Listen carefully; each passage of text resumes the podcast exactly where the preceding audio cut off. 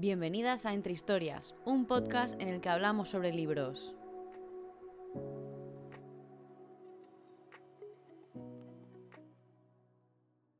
Hola todo el mundo, espero que este programa os pille genial. Bienvenidas a otro programa de Entre Historias, un podcast en el que conversamos sobre libros, literatura, series y mucho más. Así que aquí siempre nos encontramos entre historias. Yo soy Ana, la persona detrás del Instagram Apricots Crazy Thoughts y espero que en los próximos minutos pasemos un rato genial juntas hablando de algo que amamos. Hoy quería que hablásemos de un tema muy común, o al menos que creo que es muy común entre la gente que lee, y es el miedo a enfrentarnos a según qué tipo de libros. Y este tema me ha venido a la cabeza porque estas últimas semanas me he estado organizando mis estanterías y me he dado cuenta que hay ciertos libros que tengo muchísimas ganas de leer, pues que no os podéis hacer una idea, pero que por lo que sea no les encuentro el hueco. Y entenderme, porque el hueco no es falta de tiempo, que sí que es un tema que hablaremos más en profundidad en la sección de hoy, sino que al final son libros que me cuesta mucho encontrarle el encaje dentro de mis circunstancias. Y poniéndome a pensar y mirando un poquito todos los libros que tenía en mente, me he dado cuenta que cada uno que está ahí, en la lista esta de eternos pendientes, está por motivos diferentes. Y me gustaría, pues eso, que hablásemos un poquito de ellos. También aproveché una vez más para preguntaros a todas vosotras por stories cuáles eran esos motivos por los cuales sentíais miedo a empezar según qué libros. Y entendedme, puse miedo como objetivo contenedor de muchos otros, pero no me quiero referir exclusivamente al miedo, sino a todos esos sentimientos que se materializan como frenos a la hora de coger un libro y leerlo. Así que por eso quería hablaros de 10 motivos por los que es posible que a veces nos dé apuro ponernos con según qué libros y también os quería dar algunos ejemplos de cada uno de esos motivos con libros de los que yo tengo en mis estanterías y ya os digo que son los que recientemente me he enfrentado a ellos en plan, hace ya varios años que estás conmigo y que realmente tengo muchas ganas de leerte, entonces, ¿qué está pasando entre tú y yo? Así que empezamos. Igual el motivo más obvio de todos, y también parece que es uno de los motivos que más me habéis puesto vosotras, es el número de páginas de un libro.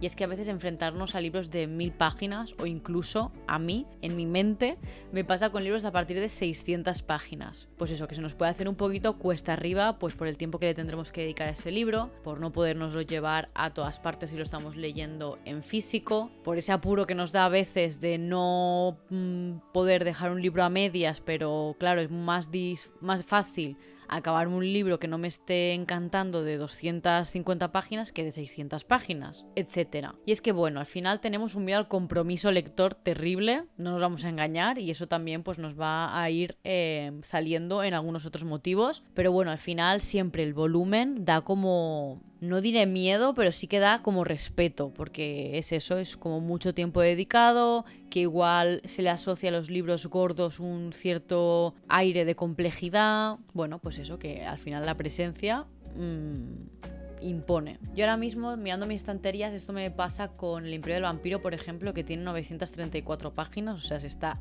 acercando peligrosamente a las mil páginas. Y yo os digo que es un libro que tengo muchísimas ganas de leer. De hecho, lo empecé cuando, ya os lo había contado, cuando hice la presentación de J. Christoph pero en ese momento como que no pude continuar con él y ahora lo voy mirando en plan, sí, ya lo sé que estás ahí, pero por favor no me mates. Y eso que me duele muchísimo, pero es que me duelen los brazos solo de pensar cogerlo. Pero bueno, como debe quedar muy poco para que anuncien que se viene la segunda parte en castellano, yo creo que me animaré a ponerme con él y dejarme ya las tonterías atrás. También pasa con Iron Flame, que a pesar de que se junta con otras cosas, con otros frenos de los que vamos a hablar hoy, recuerdo que Fourth Wing me pareció largo, pero no largo de que le sobrasen páginas, sino que recuerdo como una sensación de estarlo leyendo y de no avanzar, porque son páginas, o sea, estos libros tienen como las páginas muy grandes, que también me pasa un poquito con Trono de Cristal. Entonces, en cada página hay muchas palabras. Entonces, eh, por mucho que yo lea, siento que he avanzado tres páginas. Entonces, esa sensación frustrante de no avanzar, pues qué queréis que os diga, no ayuda demasiado. Aunque bueno, también os digo que también soy la típica que me metí en Ana Karenina sin ningún tipo de miedo. Así que bueno,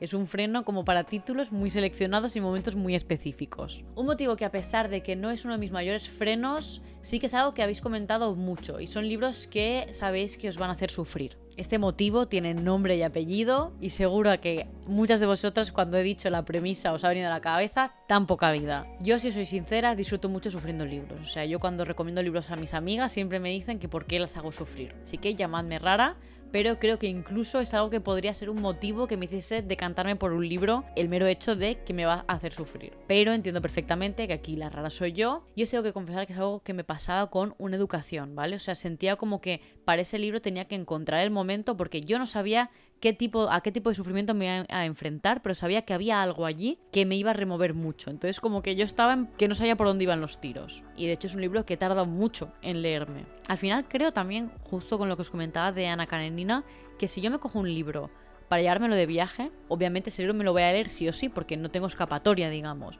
Entonces yo creo que si tengo un libro de esos que quiero leer muy mucho, porque además yo también le doy mucho valor a los libros que me leo durante los viajes, porque bueno, pues me están acompañando en un momento que en principio es muy feliz para mí. Entonces yo creo que de eso, que me dejaré como a ciertos libros para momentos en los que haga viajes y sé que uno me los voy a leer, sé que como que ya el entorno me va a ayudar a disfrutarlo más, así que bueno, negocio redondo, chicas. Y justo ahora mismo creo que me está pasando eso con Hamnet, ¿vale? Porque podría ser un, libro eso que encajas en esta categoría ya que sé que me va a sufrir pero no sé qué tipo de sufrimiento me va a provocar. Pero bueno supongo que eso forma parte de, la magia de la lectura vale y entonces yo creo que Hamnet es un libro muy bueno para llevarme de viaje porque aparte es muy pequeño sea es un libro pequeño no es muy gordo. Entonces yo creo que para el próximo viaje así que me haga que sienta que, que puede encajar me llevaré Hamnet en la maleta. Y también en esta categoría tenemos a Lolita por motivos evidentes y la vegetariana que siento como que también me tiene que pillar sentada ese libro. También comentar que al final esto es muy personal porque hay distintos tipos de sufrimiento al leer, creo.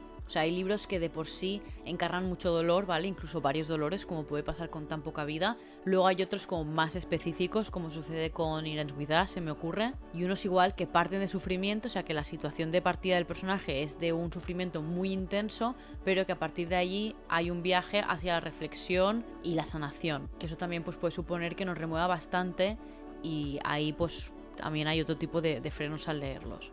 Pero bueno, lo que decía, que esto al final es muy personal y que cada uno categoriza el sufrimiento de forma distinta. Otro miedo muy popular también es el querer leer, o sea, el no querer leer un libro en este caso por su hype, ¿vale? Y ya sabemos que las altas expectativas al final son las peores aliadas de una lectora. Porque es eso, como que vas viendo que hay un boom, por ejemplo, pues por Bookstagram, de un libro que sale mucho, que todo el mundo lo pone por las nubes y tal, y tú quieres como meterte en ese mar de cabeza, en plan, venga, a mí también me va a gustar muchísimo, y te estampas lo más grande, y como que al final, como que hay una parte de culpabilidad por no formar parte de, ese movimiento de, gustarte un libro, que, bueno, no sé, pues que puede ser... Mm, complejo, digamos. Y relacionado con esto me, me ha parecido curioso una de respuestas porque justamente relacionáis este miedo con que con eso, con, que seas de las pocas personas que no te guste un libro. Que bueno, aprovecho aquí para decir que yo creo que no hace falta decirlo, pero que cada uno tiene su opinión y que si no te gusta un libro, mientras seas respetuoso con la gente que sí que le ha gustado,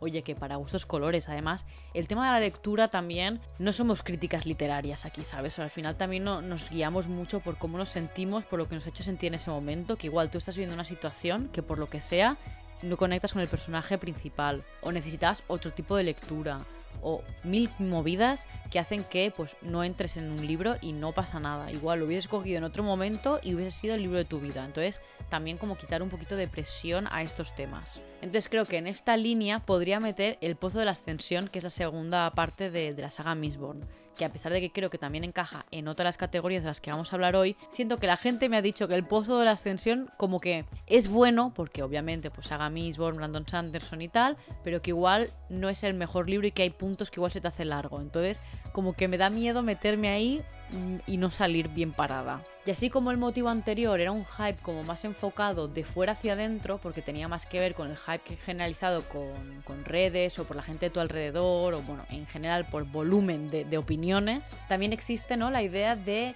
mm, el hype que te habías creado tú en tu cabeza, o sea, esa idea de que un libro, por lo que sea, por que has conectado con la sinopsis, por las vibes que te da, como que sientes que te va a encantar y existe ese miedo a que no se cumplan esas expectativas, que son tuyas y solo tuyas, al fin y al cabo. En este caso a mí creo que me pasa un poco con Proyecto Hail Mary, ¿vale? Que es un libro que lleva que llevo años queriendo leer y en mi cabeza mm, puede llegar a ser tan bombazo que me da miedo leerlo y que al final pues cuando lo lea que no sea así, que por lo que sea no me guste. Así que le dejo que viva en mi cabeza de esa forma como tan impecable y tan poco realista a la vez, como que en mi cabeza, eh, ese libro y yo tenemos una super relación, pero en verdad no sé si es así porque no lo he leído. Entonces, como que es muy rara esa sensación, pero creo que me vais a poder entender. Otro tema estrella y que hablamos justo el episodio anterior es la continuación de sagas. Aquí os decía que me viene lo del Pozo de la Ascensión. Y es que como hay distintos motivos, ¿no? Igual, en este caso quiero centrarme en el motivo que me está pasando a mí igual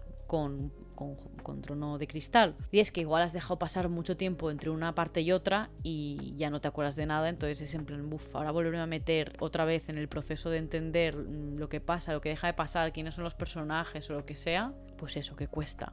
O igual que el primer libro te había, te había gustado mucho y no sabes si el segundo te va a gustar tanto y prefieres como quedarte con esa buena sensación.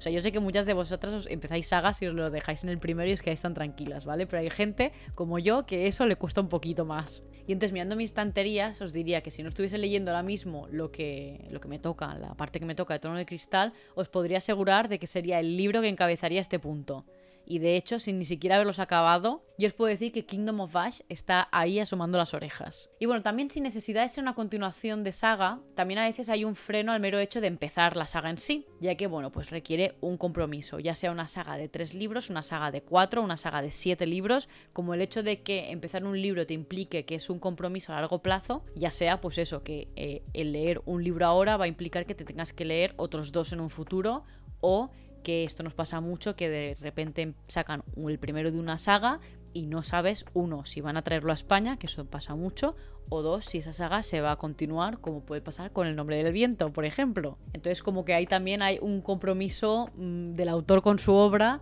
y del autor con sus lectores, que es otro tema aparte. Pero bueno, como ese mirar a, tanto hacia el futuro, igual a veces cuesta un poquito. Y a pesar de que en este caso es más motivo de falta de tiempo, que no esté leyendo este libro en concreto en mis estanterías, ya que creo que es de las pocas sagas que ahora mismo tengo por empezar en mis estanterías, os diré la guerra de la amapola. Pero vaya, yo en este caso no tengo ningún tipo de, miedo a comprometerme con RF Quan, ya os lo digo. Luego, un motivo que también involucra más cosas más allá de lo que vamos a hablar hoy eh, es leer clásicos, ¿vale? Ya sea porque tienes una versión muy poco actualizada en las estanterías y se te hace un poquito bola, pues eso, la traducción o la interpretación y creéis que igual el lenguaje o el estilo se os puede atragantar.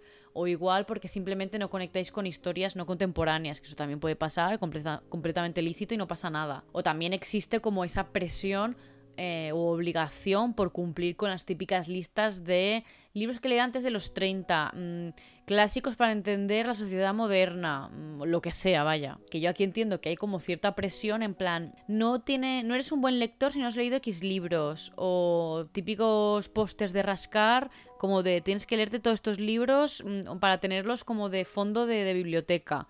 Bueno, pues esas cosas, perdonar, para mí o sea, me parece muy bien si lo quieres hacer. Yo, de hecho, como hay muchos de estos libros que sí que los he leído, pero no siento que es una obligación para mí. Es más, si tienes la curiosidad, perfecto. Si no, no eres menos lector porque no estés leyendo según qué tipos de libros. Eso, por favor, tengámoslo todos claro. Y yo aquí me confieso, y es que tengo la inclinada de Wakefield Hall eh, muerta de risa. es un libro que tengo muchísimas ganas de leer porque como que creo que, que es de los mejores libros de, las Bronte después de, de Jane Eyre y de Cumbres Borrascosas. O sea, mejores me refiero a más, más populares. Pero me da pavor quedarme encallada, sinceramente, porque hace unos años intenté leer Emma, que en principio era un libro que todo el mundo me decía que me iba a gustar mucho y que por lo que me habían contado como que yo tenía muchas ganas de leer, pero se me hizo bola. Igual en este caso tengo que decir que creo que no tengo la mejor edición de, Emma, pero bueno, lo tengo ahí bien pausadito en la página 98 y me gustaría que no me, parase, no me pasase lo mismo con, la inquilina de Wildfell Hall. Voy a decir bien ese nombre. Wildfell Hall. Bueno, ya me entendéis. Vamos con el siguiente freno, bueno, motivo de freno, y son los libros que muestran cierta complejidad, ¿vale? Que libros por su estructura, por ejemplo, pueden hacerse difíciles de entender o incluso que están ya concebidos casi para expulsar al lector de cierta manera, ¿vale? Como estos libros, digamos, como un punto intelectuales que están pues redactados o escritos para que supongan un reto al lector, que me parece genial que existan. O sea, no, no, no, voy a entrar en si es pretencioso o no es pretencioso, simplemente como que son libros que, se ha querido escribir de esa forma. No todos los libros son para todo el mundo, no pasa nada. Entonces, en esta línea, por ejemplo, me habéis mencionado Rayuela, eh, el Ulises de Joyce, completamente está en esta categoría. Y yo tengo La señora Potter, no es exactamente Santa Claus, que es un libro que tengo muchísimas ganas de leer pero bueno, como que ya lleva como dos o tres años publicado y ya he escuchado pues eso, que tiene una estructura pues complejita, que tiene frases de repente súper largas, que hay un montón de personajes y al principio te haces un poquito un lío.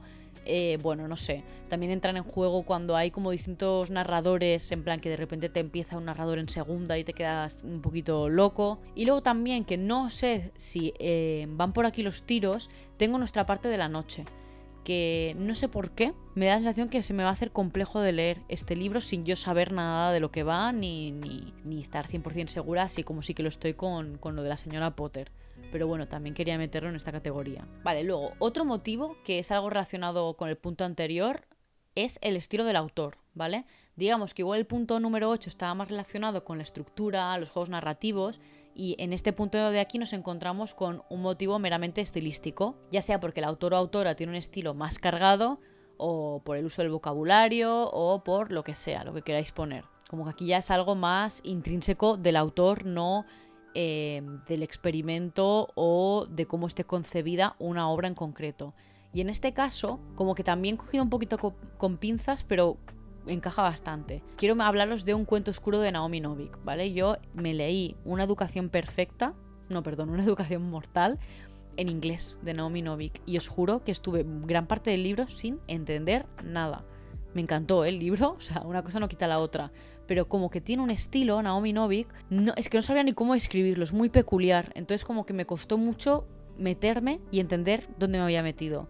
Entonces, a pesar de que un cuento oscuro lo tengo en castellano, como que me da un poquito de miedo que me pase lo mismo. Y es un libro que tengo muchísimas ganas de leer, pero bueno, pues ahí está. Luego, por último, vamos a un motivo de lo más emocional y son esos libros que potencialmente te van a llegar de una forma tan profunda que sabes que te van a dejar un vacío existencial que no vas a saber gestionar en ese momento. Ya sea porque te destrozan, como hablábamos en el segundo punto de esta lista, o porque te van a hacer ver la luz y entonces vas a, necesitar como mm, digerirlo bien, o por lo que sea, vaya, ya me entendéis. Esos libros que te sacuden de una forma que no puedes seguir leyendo otra cosa, por ejemplo, porque estás ahí dándole a la cabeza y hay momentos pues que sientes que no estás preparada para, uno, esa intensidad emocional, dos, ese parón, tres, como que necesitas Mm, algo más ligero y que no te haga reflexionar. Entonces, por ejemplo, una educación potencialmente es ese tipo de libro, ¿vale?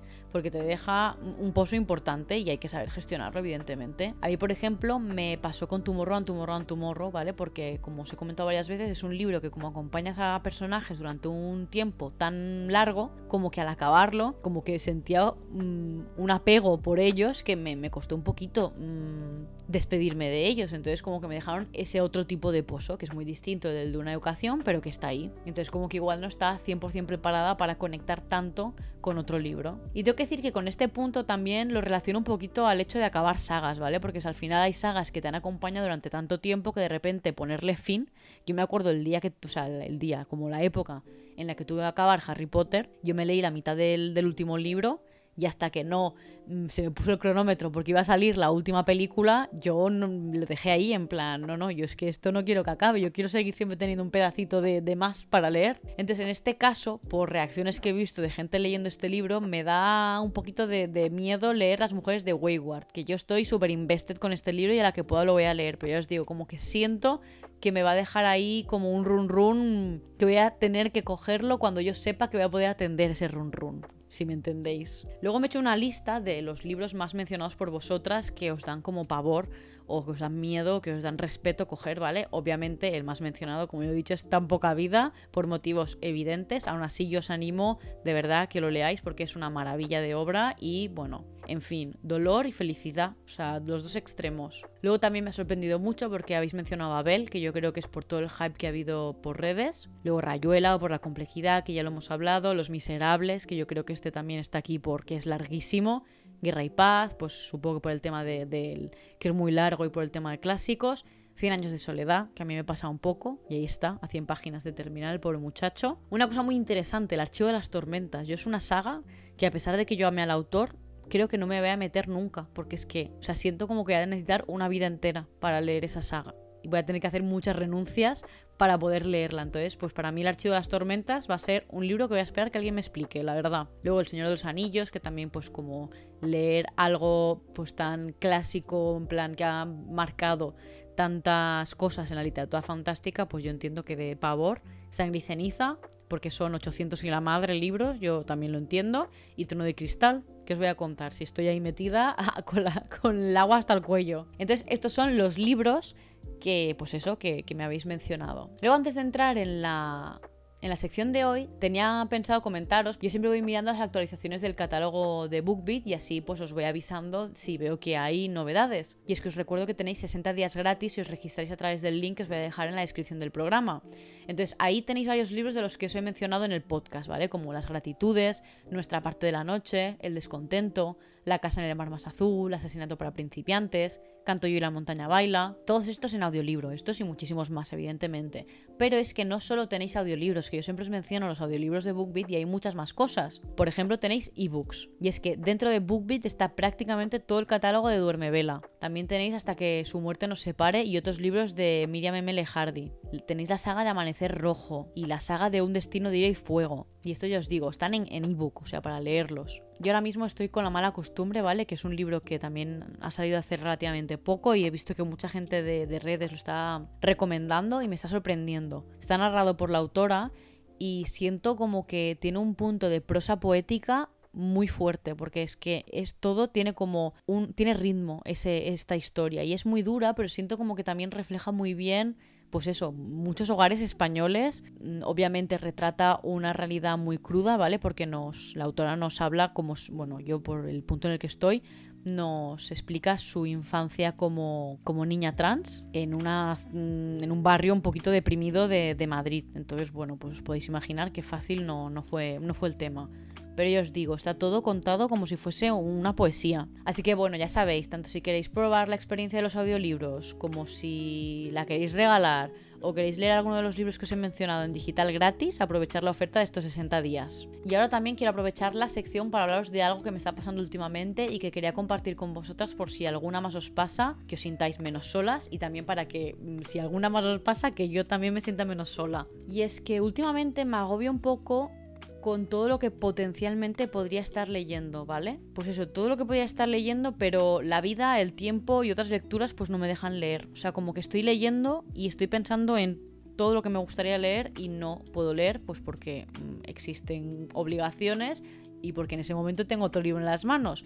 Y no es que quiera dejar ese libro, es simplemente como el infinito. Me agobia el infinito. Creo que es, tiene mucho que ver eh, la cantidad de novedades que van saliendo al mes. O sea, creo que, que a menos a mí me está afectando mentalmente eh, el saber que hay tantas historias fascinantes y que sé que la gente va a hablar de ellas y que por lo tanto a mí me van a entrar el gusanillo de leerlas que es que no me ahogo. O sea, me ahogo porque yo ya me he comprado muchas historias que quiero leer y ni siquiera estoy teniendo tiempo para leerme esas. Entonces, ¿cómo me voy a leer todas las historias que se publican si no me estoy leyendo las que ya tengo en las estanterías. Que yo ya sé que eso no es posible, ¿vale? Y es algo que, pues, obviamente hay días que gestiono mejor y hay días que gestiono peor.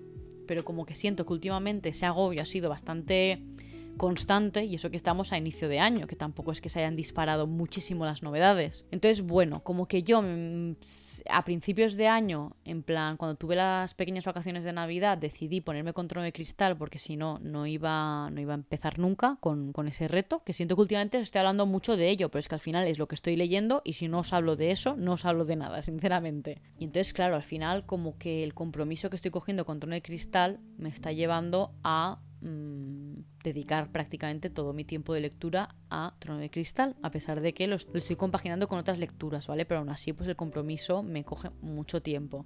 Entonces, como que tuve el momento de agobio de decir, vale, pues ya está, he llegado más o menos a la mitad de los dos libros, paro, que ya cuenta como si me hubiese leído un libro de casi 500 páginas, me leo otros libros y luego sigo con Trono de Cristal, como para sacarme un poquito como la inquietud.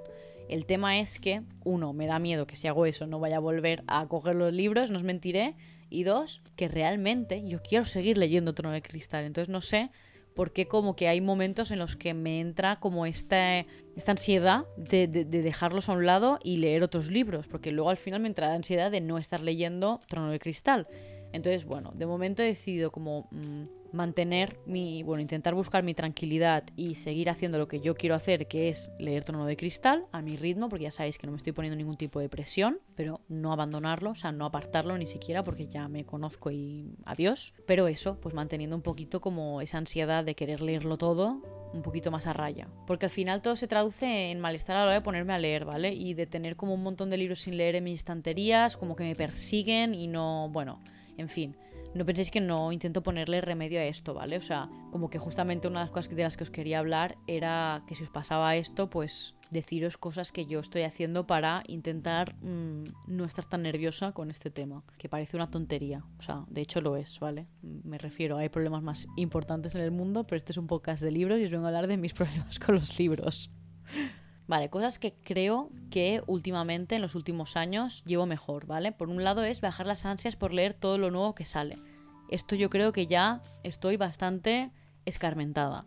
Hay a veces que por lo que sea, por algún libro, se me dispara más y hay veces que no, que simplemente es en plan, no, pues ahí no voy a caer. Yo creo que este año lo he empezado bastante bien en el sentido de que yo he visto novedades, muchas, he pensado, jo, qué guays, me encantan las historias tal, pero como que muy tranquila en cuanto a mm, no quererlas leer inmediatamente. De hecho, a no ser que sienta lo contrario, de momento, por ejemplo, he dejado de hacer los posts que hacía de novedades mensuales en Instagram, porque creo que eso mm, no me ayudaba demasiado. Que eso no quita que igual os haga o siga haciendo los programas de novedades de editoriales, porque creo que al final eso es más informativo.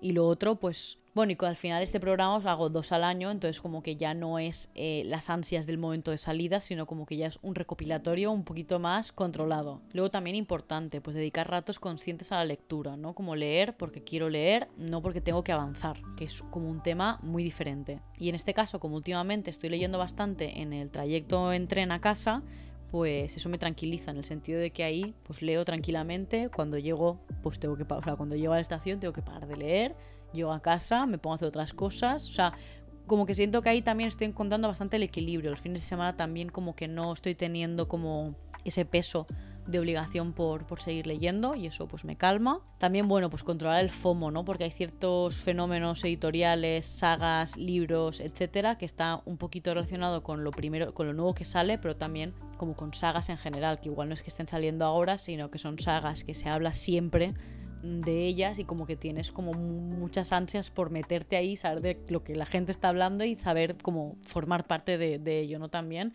Entonces como que ese FOMO también lo estoy controlando bastante, en el sentido que estoy siendo un poquito más selectiva de dónde me meto y dónde no me meto. También tengo un mini proyecto en mente que os compartiré dentro de poco, que creo que también me va a ayudar a tener con, a tomar constancia con los libros que tengo. Y es algo que me hace mucha ilusión, pero que una vez como que ya haya acabado de enseñaros todo el proceso de montar mis estanterías en, en Instagram, me pondré también con, con, este proyectito, que igual también os sirve alguna de vosotras. Y no sé, bueno, decirme si, si también os pasa lo que os acabo de contar, porque al final el tiempo que tenemos cada una es, es diferente y seguramente pues las necesidades lectoras de cada una o lo que nos llame a cada una también cambia mucho.